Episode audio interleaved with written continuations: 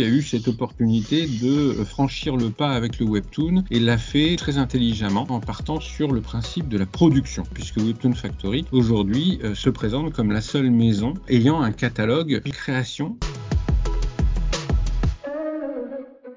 Alors pourquoi est-ce que effectivement Dupuis euh, se lance dans le manga? Question en fait intéressante et voilà une question qui trouve un petit peu sa logique euh, dans le dans l'historique euh, de Dupuis même. On le sait, Dupuis est une grande maison d'édition de, de franco-belge, développant beaucoup de styles de bande dessinée tant vers les adultes comme via les collections Air Libre que bien entendu vers les enfants, les adolescents. Donc couvre véritablement tout le champ des différents lecteurs qu'on peut trouver en France. Dupuis euh, s'est jamais jusqu'ici aventuré sur les territoires étrangers que peuvent être le comics ou notamment le manga. Mais Dupuis, Dupuis est aussi une maison qui l'année prochaine va fêter ses 100 ans. Et 100 ans, c'est pas rien. 100 euh, ans, c'est une euh, très belle histoire. 100 ans, c'est aussi l'heure des bilans. 100 ans, c'est aussi l'opportunité et l'occasion de tourner son regard bah, tout autant sur son passé, sur son présent et puis sur son avenir. De regarder les lecteurs, comment ils sont, comment ils évoluent, qui sont les nouveaux lecteurs, qui cherchent quoi, et effectivement, en matière de bande dessinée franco-belge, je pense que Dupuis n'a que très peu de leçons à recevoir de, qui que ce soit. Hein. Quand même un, un passé euh, euh, et un présent solidement construit. Tout autant, il y a des expériences, des tentatives qui n'ont pas été essayées à différentes époques par Dupuis, dont le manga, dont le webtoon, parce que ça fait également partie de cette même réflexion et de cette même euh, conception des choses et de ce même regard porté sur les jeunes lecteurs. On le sait aujourd'hui, les jeunes lecteurs, passé la génération de l'image, sont aujourd'hui dans la génération Z. C'est la génération de, l'écran, c'est la génération du iPhone, du mobile, c'est la génération d'Internet. Et euh, tout ça, ça implique effectivement tout à fait la manière de lire, la manière de découvrir des œuvres.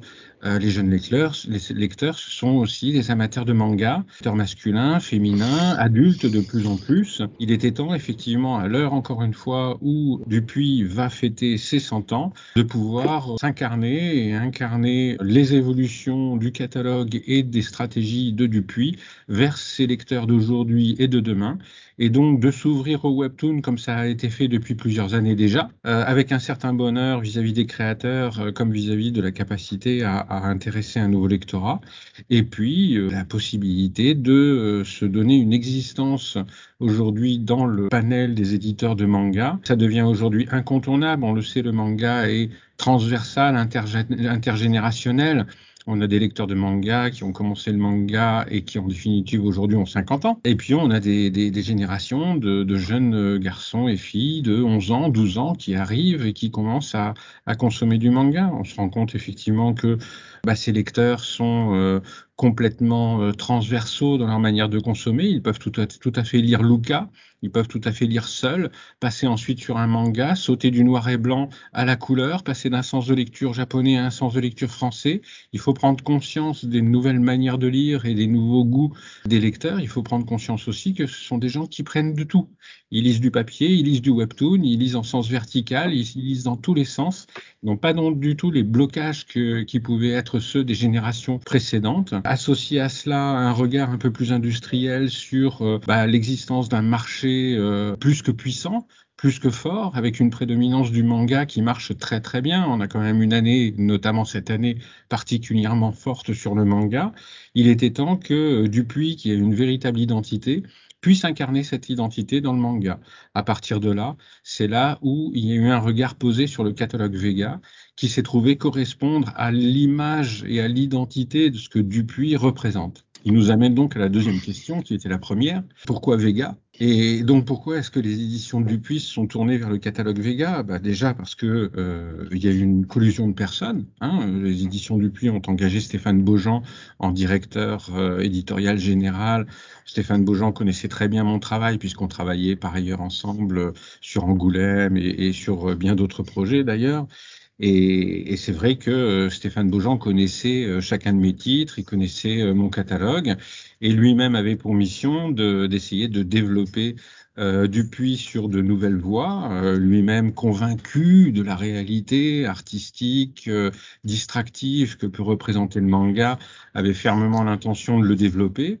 Et puis, euh, voilà, ce sont des sujets sur lesquels on, discute depuis très longtemps avec Stéphane. Et fondamentalement, quand on regarde ensuite dans le détail le catalogue Vega, bah, il s'est retrouvé en face d'un catalogue dans lequel on pouvait avoir des titres pour les petits, comme Zozo Zombie.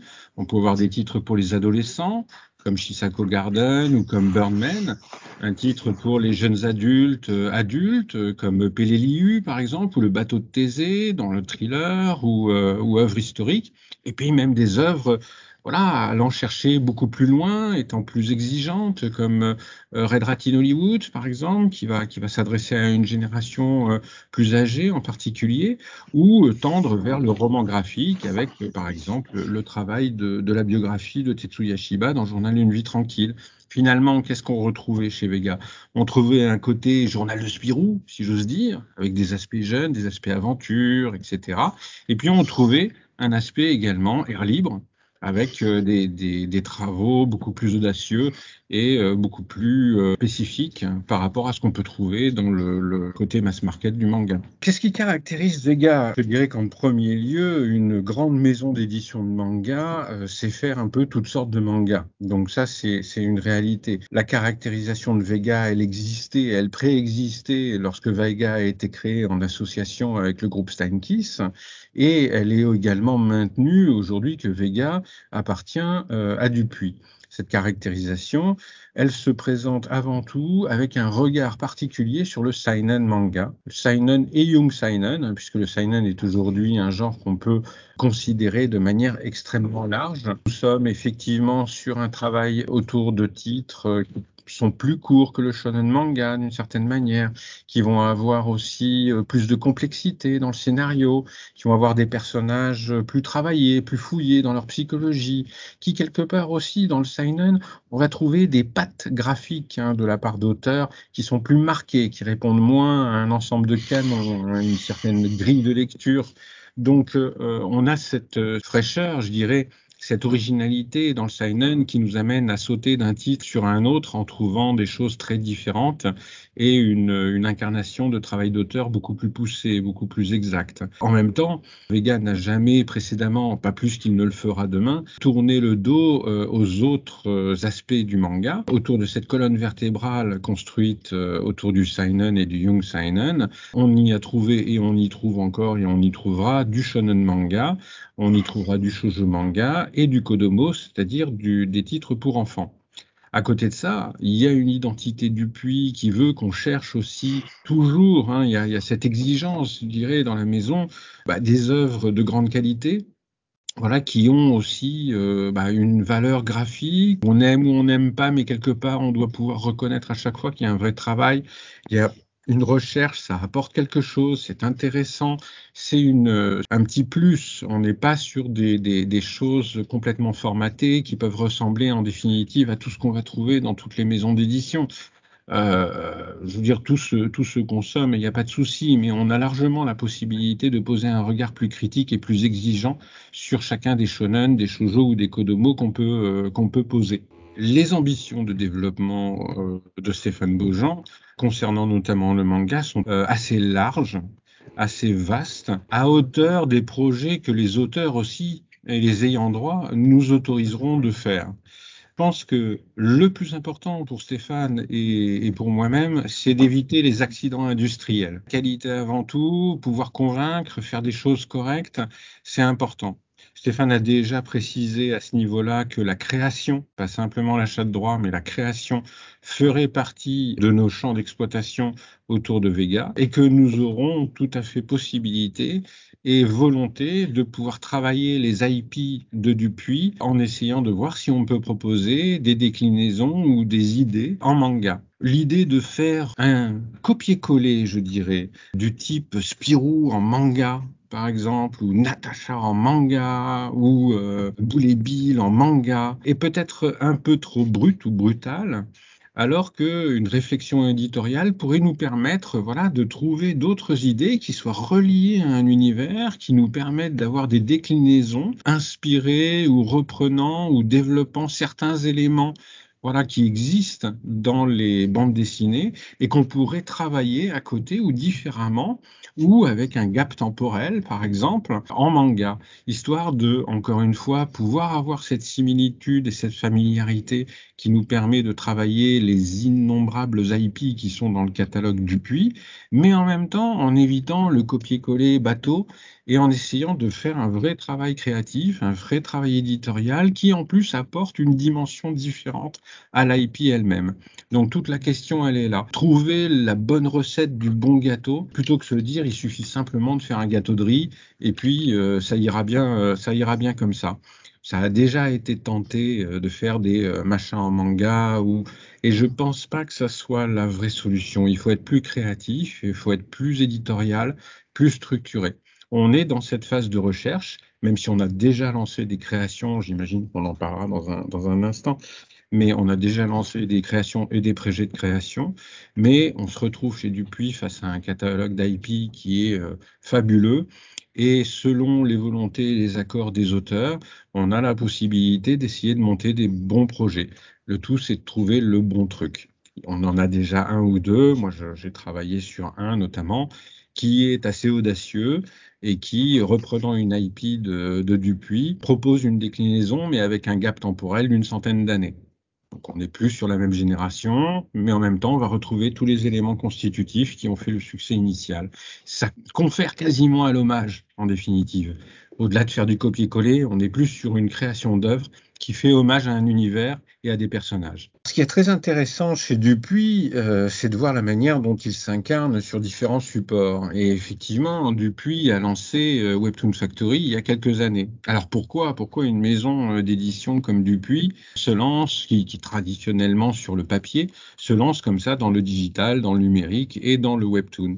Mais je dirais qu'en premier lieu, Puy n'a jamais cessé en fait d'avoir un regard sur les choses qui se passaient, même s'il n'avait pas une incarnation immédiate.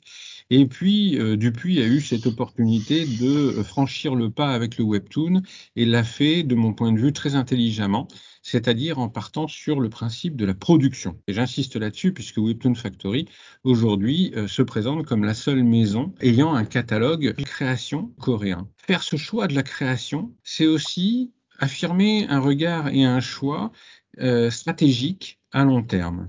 Ça veut dire quoi? Ça veut dire considérer que le webtoon va être un véritable support de diffusion et de lecture pour les bandes dessinées de demain. Ça veut dire aussi considérer que demain, après-demain, hein, le principe même du direct to consumer va se confirmer, s'affirmer et s'étendre de plus en plus. On le trouve de mille manières aujourd'hui déjà dans notre vie, que ce soit à travers le Bitcoin qui s'affranchit des, banques, que ce soit euh, à travers Netflix euh, qui s'affranchit des, schémas euh, cinéma, enfin des circuits de cinéma, etc. Et aujourd'hui, en bande dessinée, le direct, direct to consumer s'incarne à travers le webtoon. Et quelque part, quand on regarde la manière dont le public évolue, eh ben, il est assez logique de voir que ça va s'appliquer de la même manière vers la bande dessinée. Ça ne veut pas dire que ça va remplacer la bande dessinée. On ne va pas ressortir les cris défrayés du lancement du manga en, France, bien entendu, même si on n'y coupera pas. Mais par contre, nous avons quelque chose qui est en train, de se construire et qui va s'associer à, la bande dessinée telle qu'on la connaît. Et ça, là-dessus, on peut saluer Dupuis pour finalement être quasiment, je le dirais, précurseur dans le domaine, en voyant effectivement les, géants coréens partir à la conquête du monde, hein, en dépensant, euh, je le rappelle, des dizaines de millions de dollars à perte puisque pour l'instant c'est vraiment à perte, et faisant un pari sur l'avenir, eh bien il est bon de, se lancer dès maintenant dans la création. Si tu veux, on peut tout à fait s'amuser à faire la comparaison avec l'arrivée du manga. Bah, l'arrivée du manga en France, ça a été quelque chose, mais la création des premiers mangas français, la, capacité des éditeurs à commencer à travailler pour essayer de, de, trouver des auteurs et de créer des mangas français, il a fallu attendre entre 20 et 25 ans si j'exclus les premières tentatives, bien entendu, qu'on a pu connaître ici ou là, on ne va pas refaire l'historique, mais pour avoir une certaine volonté industrielle, il a quand même fallu attendre, voilà, une vingtaine d'années. Aujourd'hui, on a le webtoon qui arrive, existant quand même en Corée depuis une bonne dizaine d'années. Hein, donc bon, on n'est pas non plus on n'est pas non plus euh, aux origines des choses, mais immédiatement ici, avec Dupuis, avec Webtoon Factory, on a une réaction, on a cette opportunité qui est offerte aussi à beaucoup d'auteurs de pouvoir euh, créer, de pouvoir euh, travailler, de pouvoir développer des histoires. L'idée, bien entendu, sera, euh, enfin, le projet final, si tu veux, est infiniment plus étendu que ce qu'on fait aujourd'hui. De la même manière qu'on en parlait avec la BD et le manga, il y a un moment, euh, il y a des interactions qui vont pouvoir se créer entre des univers BD et des incarnations en webtoon. Euh, il y a des interactions que nous, on est en train de bâtir avec des créations de webtoon qui vont être liées à des univers existants dans le jeu vidéo, par exemple. Euh, et ainsi de suite. On peut tout à fait, euh, là aussi, avoir un terrain de jeu extrêmement valorisant, tant pour le papier que pour l'incarnation Webtoon. Ce n'est jamais finalement qu'un bras supplémentaire qu'on se se fait pousser. Et la, la, je le redis, la force, je crois, de Webtoon Factory, c'est d'avoir tout de suite cru en la création, d'avoir su emmener une génération d'auteurs, de savoir aussi que c'est aussi un bon terrain pour euh, bah, avoir déjà la capacité de trouver des nouveaux auteurs, parce que ça attire aussi, c'est intéressant.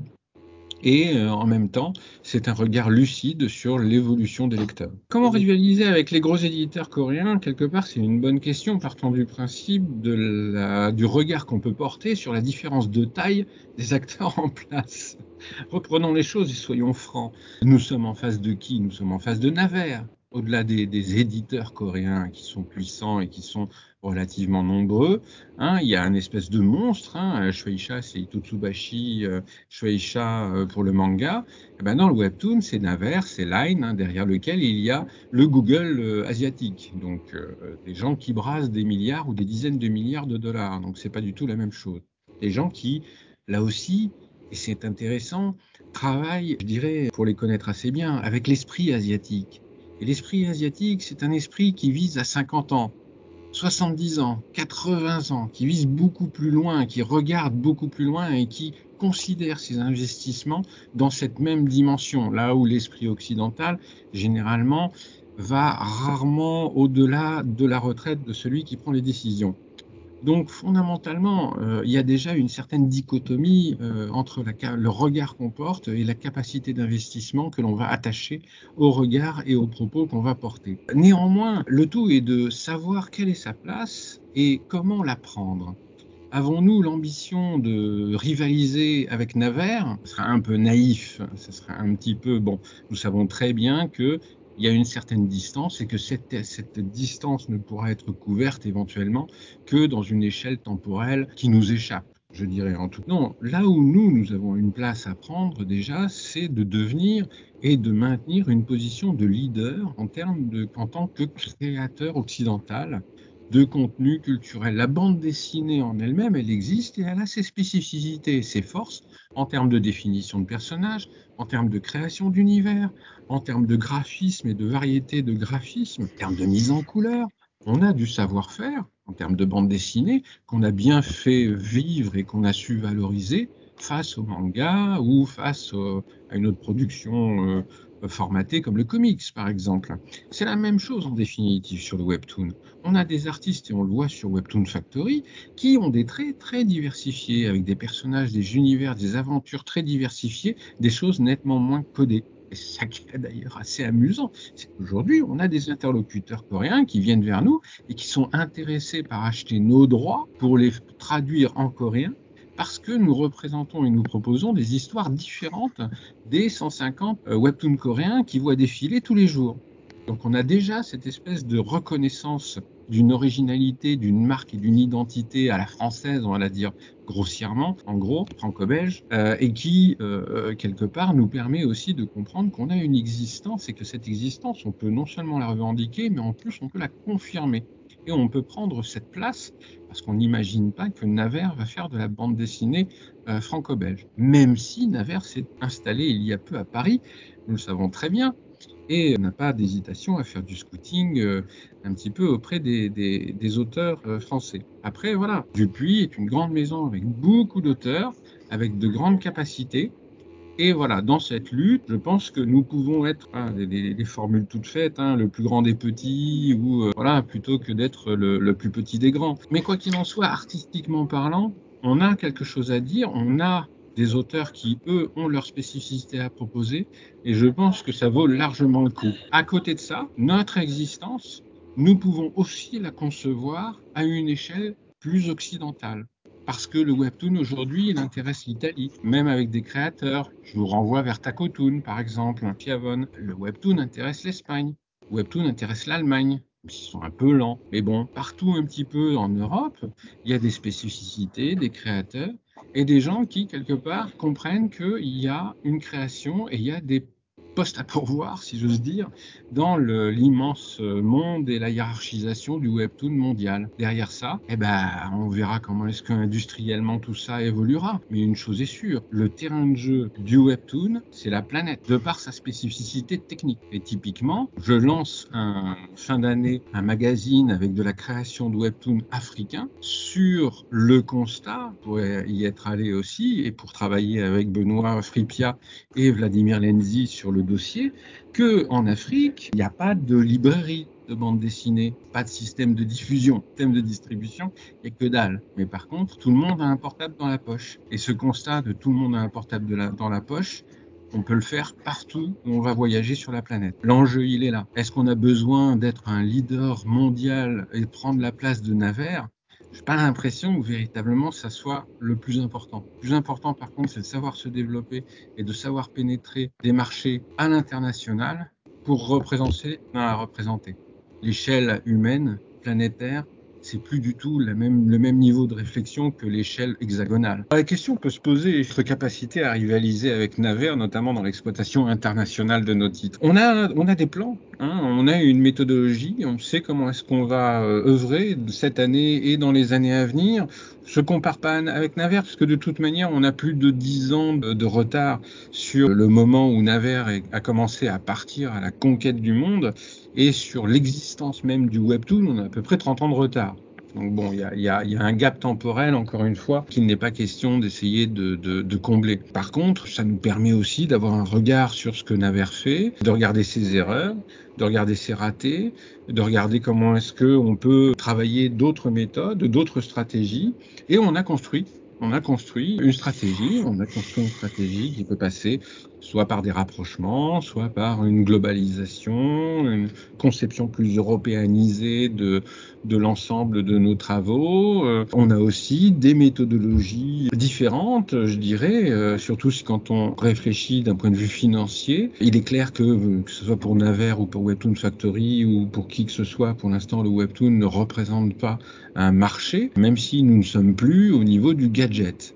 Hein, nous, avons, quitté ce, schéma, nous sommes sur une véritable existence, mais nous ne gagnons pas d'argent. Nous en dépensons néanmoins beaucoup pour assurer ces créations. L'idée, nous aussi, qu'on a eue, c'est d'essayer de trouver des manières, ce que Naver ne fait pas, de pouvoir euh, bah, équilibrer un coût, revenir un petit peu à des équilibres.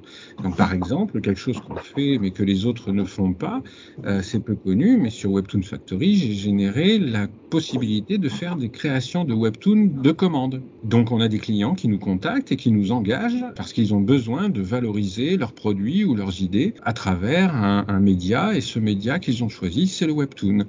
Donc on a eu euh, déjà l'occasion de le faire par exemple pour le journal Le Soir journal belge bien connu, autour de, des circuits courts, de l'agriculture raisonnée. Voilà, il y avait tout un projet qui était fait. ils avaient besoin d'incarner ça auprès des jeunes générations. Et donc, ils nous ont engagés pour faire un webtoon. Donc, voilà quelque chose qui rapporte des sous. J'ai deux autres contrats là, que je suis en train de finaliser, tout aussi étonnants et, qui peuvent devenir, voilà, enfin, qui, qui vont être signés, mais c'est une voie qui peut devenir quelque chose que l'on veut développer de plus en plus. À côté de ça, ce que Naver ne fait pas, par exemple, c'est la possibilité de transformer en livres les webtoons. Nous, nous créons nos webtoons, nous les transformons en livres. À partir du moment où nous les transformons en livres, nous avons la possibilité d'en vendre les droits à l'international. Typiquement, nous faisons de la création de webtoons, donc nous sommes propriétaires. À partir du moment où nous sommes propriétaires, nous pouvons faire une représentation de nos titres auprès de certains acheteurs internationaux, y compris pour des incarnations en audiovisuel. On a eu euh, comme ça deux titres euh, cette année qui ont été optionnés par des producteurs canadiens, il me semble. Deux titres webtoon qui ont été optionnés pour faire de, de l'animation. Donc tout ça, c'est des outils que nous, on maîtrise autour de nos bandes dessinées et que l'on sait appliquer de cette manière autour de notre méthodologie de fonctionnement, mais que Naver n'utilise pas dans sa capacité à évoluer à l'international. On n'a pas les outils et la puissance financière, je dirais, d'un avers, mais on évolue avec nos armes et avec nos atouts et de manière intelligente, de telle manière à grossir et à faire notre trou, si j'ose dire, tout autant à l'échelle nationale qu'à l'échelle internationale. Après, la proposition est toujours intéressante à observer vis-à-vis du public. Il y a une grande différence qui peut être relevée entre Naver et Webtoon Factory, c'est la question de la gratuité. Chez Naver, tout est gratuit. On a bien raison de le dire, puisque ça permet effectivement de, brasser énormément de personnes. Et ça, c'est très intéressant. Bravo. Euh, nous, nous avons essayé plusieurs formules, en définitive. Nous avons essayé une formule tout payant, nous avons essayé une formule tout gratuit. Cette année, nous avons commencé par une formule tout gratuit. Puis cet été, nous, nous, sommes passés dans une formule intermédiaire où nous proposons les premiers épisodes de toutes nos séries en gratuit, puis le reste en payant. Mais nous proposons aussi certaines séries en total, gratuit. À partir de là, euh, j'ai mené une réflexion et nous avons fait évoluer un petit peu les choses, puisque euh, j'essaye d'avoir conscience quand même de l'importance du rapport gratuit-payant dans l'esprit du consommateur et surtout du jeune consommateur euh, qui euh, n'est pas spécifiquement argenté. C'est pour ça, et ça vous le trouverez dès cet été, donc dès maintenant sur Webtoon Factory, euh, j'ai décidé de créer des magazines de prépublication numérique, à l'exemple en définitive de ce que les Japonais font avec les mangashi. Donc effectivement, chaque magazine présente plusieurs séries, et comme le webtoon est découpé en épisodes comme le manga est découpé en épisodes, eh bien nous avons la possibilité pour chaque magazine de prépublication de passer d'un épisode à l'autre. Et nous avons la possibilité comme ça de passer d'un épisode à l'autre. Chaque semaine, on va avoir un changement de numéro sur le magazine qui euh, va proposer la suite des épisodes. Et ces magazines sont entièrement gratuits totalement gratuits. Et il y a plusieurs magazines, un magazine science-fiction, un magazine romance, un magazine humour. Donc nous avons plusieurs magazines qui sont établis sur une logique thématique de genre et en même temps je vais lancer des magazines sur les origines géographiques. Magazine coréen, magazine africain, on le sait aujourd'hui, pas euh, sur d'autres origines, italien, pourquoi pas. Et de cette manière, l'idée est de proposer à travers ces magazines une découverte des titres, d'amener un maximum de personnes à pouvoir lire gratuitement énormément de titres, et en même temps d'avoir ce côté impermanent du magazine de prépublication qui fait qu'au bout d'une semaine, il disparaît. À partir de là, quand le magazine a permis d'accrocher un maximum de, personnes, ils ont la possibilité de venir acheter la suite ou la fin ou la deuxième saison du titre. Donc à partir du moment où les gens découvrent dans le magazine plusieurs séries qui leur plaisent, ils ont la possibilité d'aller en acheter la suite ou la deuxième saison sur Webtoon Factory. Magazine c'est aussi la possibilité de valoriser de l'éditorial. Crowbar, présentation d'auteurs, interviews, petites vidéos. Hein. L'avantage du magazine numérique, c'est qu'on peut faire autant de pages qu'on veut, ça coûte pas plus cher. C'est pas comme le magazine papier. Plus on met de pages,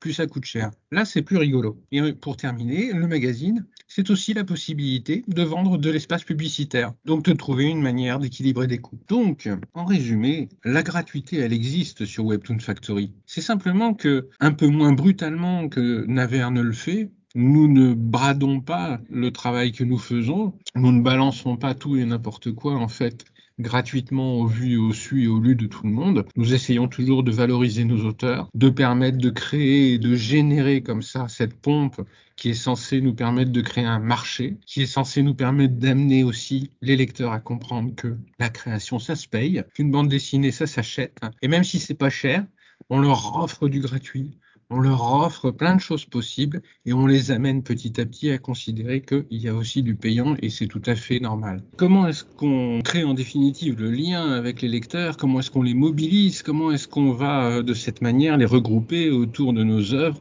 autour de, des projets effectivement que l'on peut développer relatifs au titre ou euh, relatifs à nos auteurs. On est dans le monde numérique, donc effectivement, tout, on utilise tous les outils qui sont à notre disposition, que ça soit Facebook, que ça soit Twitter, que ça soit Twitch. Euh, ça nous permet, euh, voilà, de faire des sessions où on répond aux gens, où on discute, mais aussi où on vient avec des auteurs. On fait discuter les auteurs avec les lecteurs. On a toute possibilité d'utiliser tous les, les outils quelque part qui sont à notre disposition pour pouvoir faire grossir aussi notre communauté, puisque c'est le but. Hein, c'est vraiment d'engranger des gens. Tant qu'on ne peut pas engranger de l'argent, on essaye d'engranger des gens. Et, et ça, c'est euh, fondamentalement le plus important.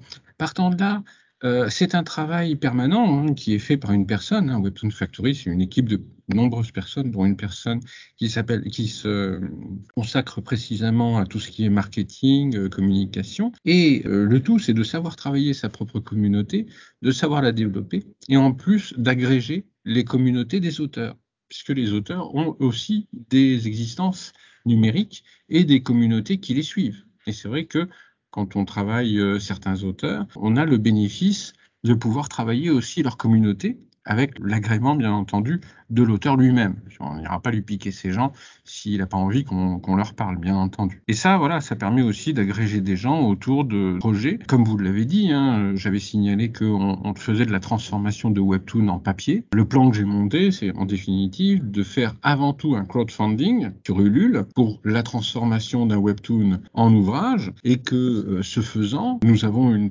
plusieurs propositions financières comme dans tout crowdfunding qui, euh, une fois le projet réalisé, nous permettent de financer la transformation du webtoon en, album BD, puisque ça génère un certain nombre de coûts, mais de fait, l'ouvrage étant d'ores et déjà transformé et cette transformation payée par le principe du crowdfunding, ça nous permettait de venir directement ensuite dans le réseau librairie euh, avec une forme déjà payée et d'envisager effectivement une exploitation à une autre échelle.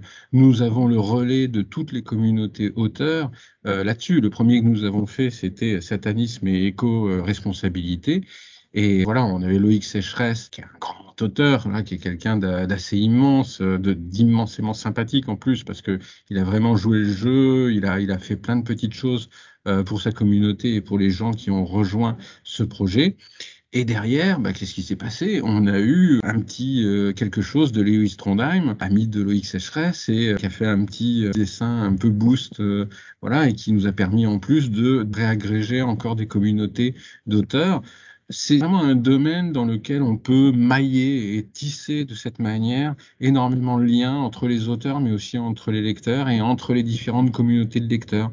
Le tout, bien sûr, le fantasme absolu, c'est d'arriver au maillage complet et d'arriver à dire, voilà, à partir du moment où on va faire un travail sur un auteur, on va en fait toucher des communautés de plusieurs auteurs, parce que tout le monde va avoir un peu de considération pour ce qu'on est en train de proposer. Donc en gros, c'est permettre à tout ce petit monde de se voir, de se parler, de se rencontrer autre part aussi qu'à Angoulême et dans les salons. Alors est-ce que le webtoon ça nourrit son homme? C'est la question qui nous anime chaque année quand on a la discussion euh, budgétaire avec euh, avec les patrons. Bien entendu, faut être clair, non, le webtoon ne nourrit pas son éditeur. Le webtoon nourrit son auteur. Ça c'est déjà une bonne chose, mais il ne nourrit pas son éditeur. Nous, euh, on reste Webtoon Factory ou Dupuis, c'est la même maison. Et on reste sur la méthodologie Dupuis qui a une certaine considération de l'auteur et qui paye honnêtement de bons tarifs pour ses webtoons, comme il paye de bons tarifs pour ses planches de bande dessinée.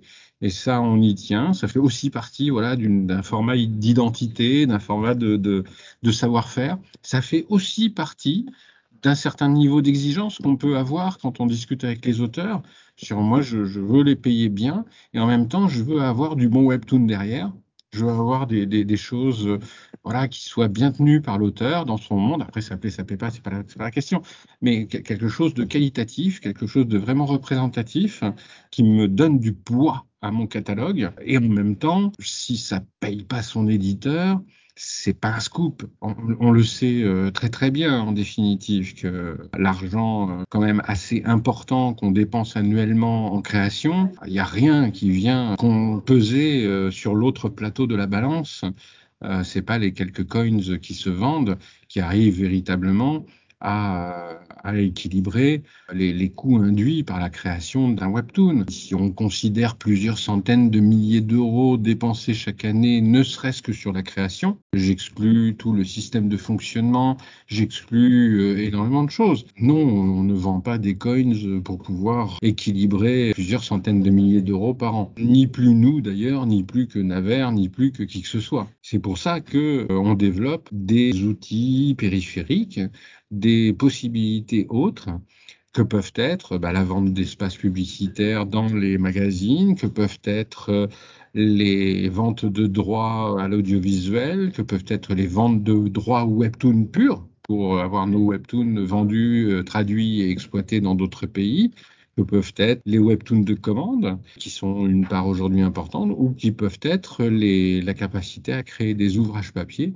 à partir des webtoons, où on va trouver ponctuellement, point à point, des éléments d'équilibrage. Démultiplier ça, c'est démultiplier les points d'équilibrage économique qui nous permettent sur le total bah, de, nous remonter effectivement au niveau d'un hypothétique équilibre. Mais la réalité économique du webtoon et donc son existence financière hein, à l'échelle industrielle et, et financière, c'est pas une réalité de 2021.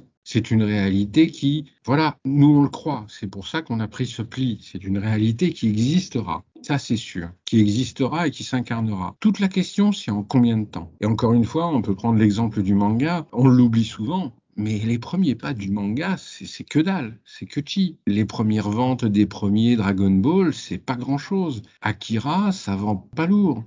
Il faut attendre des années pour arriver à, l'explosion qu'on a connue. Quoi? Parce que sur le manga, sur le webtoon, c'est générationnel comme question. C'est générationnel. Par contre, on considère effectivement, comme ça a été le cas sur le manga, que le webtoon est un support de diffusion qui va s'imposer encore et encore au fil des générations. Et moi, je le vois sur différentes générations. Perso, j'ai un fils qui a 11 ans qui déjà bouffe du webtoon comme c'est pas possible. Qu'est-ce qu'il en sera dans 20 euh, ans avec une génération supplémentaire? On peut très bien considérer que dans 30 ans, euh, tout le monde lit du webtoon et, c'est euh, tout à fait normal de payer voilà des coins pour pouvoir lire du webtoon. C'est un, marché naissant, c'est quelque chose qui se construit et je pense que comme toutes les grandes évolutions qui ont pu avoir lieu autour du marché du livre, ça prendra du temps. Ça a pris du temps de passer euh, du magazine à la librairie. Ça a impacté la création, ça a impacté sa forme, ça a impacté sa manière d'être vendu. On est passé de, l'histoire en une planche euh, ou en deux planches à suivre euh, dans des périodiques à des histoires de 48, 54 planches. Voilà, tous ces changements ont mis des décennies à bouger. Ça a bougé ensuite vers des formats plus courts, poche. Ça a bougé ensuite vers du manga. Ça bouge maintenant avec un, avec le webtoon. C'est des, c'est pas des simples effets de mode. C'est des effets de changement de fond et qui suivent une évolution qui s'incarne d'une manière générationnelle. On le voit très bien. Et je dis ça à moi qui suis né dans un monde où l'ordinateur n'existait pas et où il n'y avait pas le webtoon, pas idée même de ce que ça, de ce que ça pouvait euh, représenter. Donc la, la, la dimension, les gens comme nous, je pense Didier, on a la possibilité de la mesurer justement, et de voir effectivement cette espèce d'inexorabilité qu'il y a quand l'évolution se porte sur le support, notamment. Est-ce qu'on peut se poser la question de savoir s'il y a surproduction dans le webtoon? Moi, je dirais non. Je pense qu'on en est loin pour différentes raisons. Et je dirais la première raison, c'est la rapidité de consommation. Quand on est sur webtoon, quand on est euh, de surcroît sur tout ce qui est digital ou numérique, le, le temps de lecture est extrêmement rapide. Ça vaut pour le webtoon comme ça vaut pour les articles, pour, euh, pour toute information, pour toute chose. On est en plus sur des générations qui ont un, taux de concentration de plus en plus réduit, donc ça va de plus en plus vite, ça va toute blinde, et du coup, à partir de là, ce qui peut représenter comme une grosse masse de lecture, pour le lecteur ne représente pas grand-chose, quoi, parce qu'il le lit très très vite, il veut du changement très rapide, et il veut énormément de choses euh, variées et, à suivre. Donc, euh, on est très très loin, je pense, de la surproduction, surtout d'ailleurs vu euh, toutes les choses et les différentes pistes qui nous restent à, explorer. Au final, voilà comment on choisit en définitive les webtoons? On les choisit comme on choisit tout le reste, comment on choisit les BD, comment on choisit. Voilà, on ne publie pas tout ce qu'on reçoit. Loin de là, on publie ce qu'on considère avoir une qualité. Ça veut dire quoi? Ça veut dire un véritable travail dans l'histoire et son univers. Ça veut dire un véritable travail dans les personnages s'incarnant dans l'histoire et l'univers. Ça veut dire aussi euh, les qualités graphiques qui vont avec. Et, et c'est là quelque part le plus difficile, et c'est là quelque part que se joue un petit peu tout dans la capacité à créer de la narration. Et la narration, c'est l'incarnation même de ce que représente la bande dessinée ou le manga ou le comics.